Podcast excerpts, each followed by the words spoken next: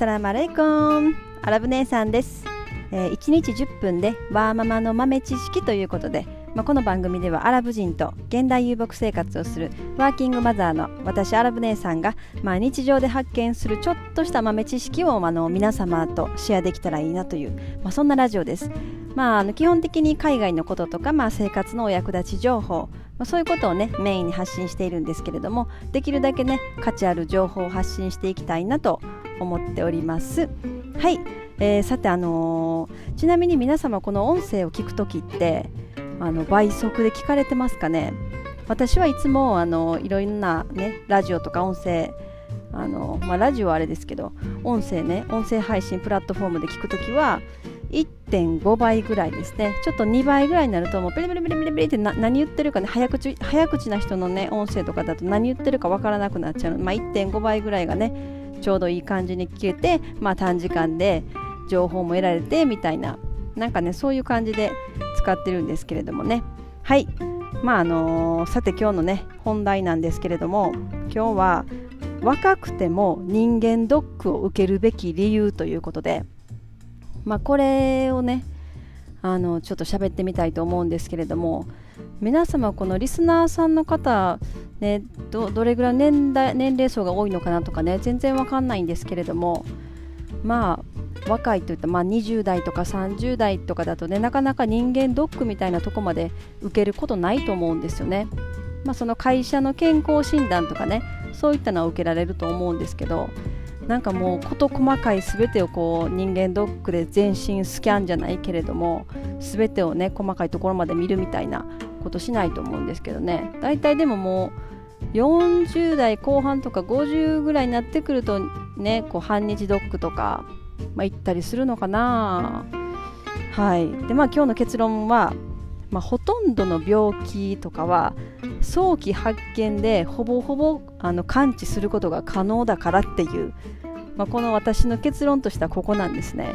まあ、私がまあここまでその人間若い人でもね人間ドックを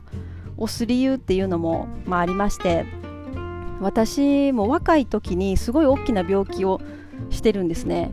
あのーまあ、病名を言うとがんです。はい。もう怖いですよね。本当にもう私もそんな自分が若いね。30前後の時にあのかかった病気なんで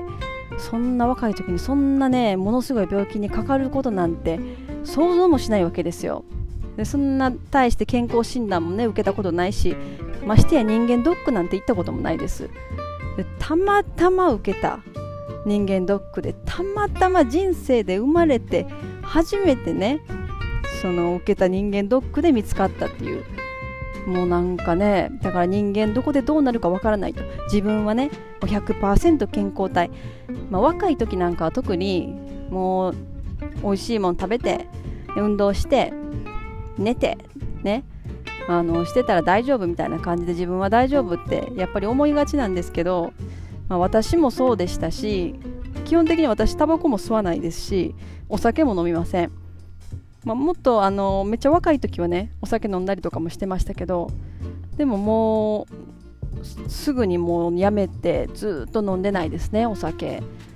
もタバコも。で基本的に食事もめちゃくちゃ健康です。もう健康めっちゃ気を使ってるつもりでした。若い時から。その自分が食べるものとかねなるだけ選んでそのなるべくこうジャンクフード食べないとか油っぽいもん食べないとか野菜できるだけ野菜多く取ろうとかね。すっごいそんなん気ぃつけてる人間やったんですよ。なのにねそんなまあそういう大きな病気にかかったりするわけじゃないですか。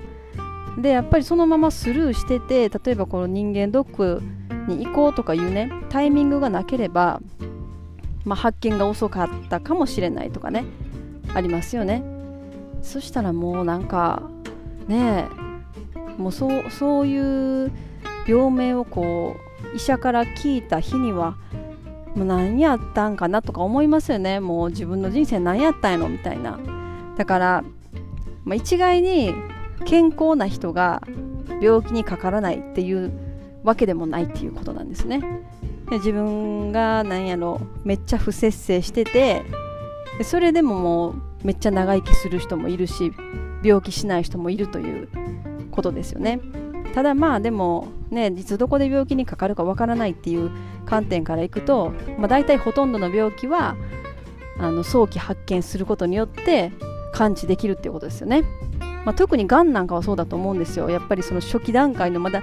ちっちゃい段階であればそこの部分だけを取り除けばまあ大丈夫っていうパターンがね基本的には多いと思うんですよ。でもまあこうなんかステージ3とか4とかね結構こう進行していってしまった段階で見つかるとまあまあやばいってねいう感じです。まあ、特に若い時とかはそういうねがんとかの進行もすごい早いと思うんですよね。私が診断された時もなんかスキルス性みたいななんかすごい悪質なやつやったみたいでなのでちょっともうねとりあえずそんなん診断された日にはもうとりあえずググりますね。もうグーグルでその病名ね自分が言われたことをもう調べて調べてそうしたらいろんな人のブログとかいろんなものが出てくるわけですよ。でそれそれ見てなんか苦しくなるみたいななんかねそんなことをねやってましたね。うんただでもうんまあそれででも私も人間ドック受けたよとかね周りに30代のね頃にその周りの友達とかに伝えますよね。そしたらやっぱりそんな人間ドックなんか受けようっていうことをね思うこと自体がないですよね。特にその30代なんかもうめっちゃ忙しいし仕事も忙しいし子育ても忙しいしっていう。でもなんかそれぐらいのそのめっちゃ子育てとかあの仕事も忙しい30代の女性にかかりやすいなんかがんの種類らしいです。でなんかよくあるパターンやみたいなね言われてましたけど、まあ、特にその時期ってこうストレスもすごいかかるじゃないですか。うん。だからまあ若いから若い人こそこう人間ドックとかね受けて何もなければそれでいいと思うんです。何もなければもう自分はめっちゃ健康やって、まあ、そこからまたね明日からまた頑張ろうみたいな思えるし。うんまあでも今となっては本当にねああ生きててよかったっていうあの感じです私は、うん、もう本当にあの時人間ドックに、ね、行けってずっと言ってきた、まあ、私私のアラブ夫がずっと言ってたので、まあ、そこに今すごく感謝してるということですね。はい。まあなんかね今日はそんな話なんかしょうもない話で終わってしまいそうなんですけれども皆さんどうですかね？人間ドックとか行かれます？まあ、なんかもう50代ぐらいの方とかだったらどうなんだろう？毎年1回は行くとかねあるのかな？まあ女性の方だったらこう子宮がん検診だけとか乳がん検診だけとかはこう2年に1回行きますとかね。言われてる人も多いと思うんですけど、まあ、それはでも絶対若い人でも絶対行った方がいいと思いますね、まあ、乳がん検診はどうなのかな？30超えてからとか、まあ、40超えてからとかでいいのかな？うんまあ、乳がんとかにしてもそうですよね。やっぱりその早期発見してなんぼっていうねあの病気だと思います。はい。なのであのやっぱり健康あっての全てだと思ってます。もうねどんだけいろんなその何お金があって仕事があって、ね、恋人がいて全てのことが整ってても自分の健康なかったら何にもないんですよ。もう本当にそれはね私は身に染みて感じているという話です。はい。まあなんか今日の話良かったんかな。ちょっと心配ですけどもね。また明日も配信頑張りますので。はい。では皆様、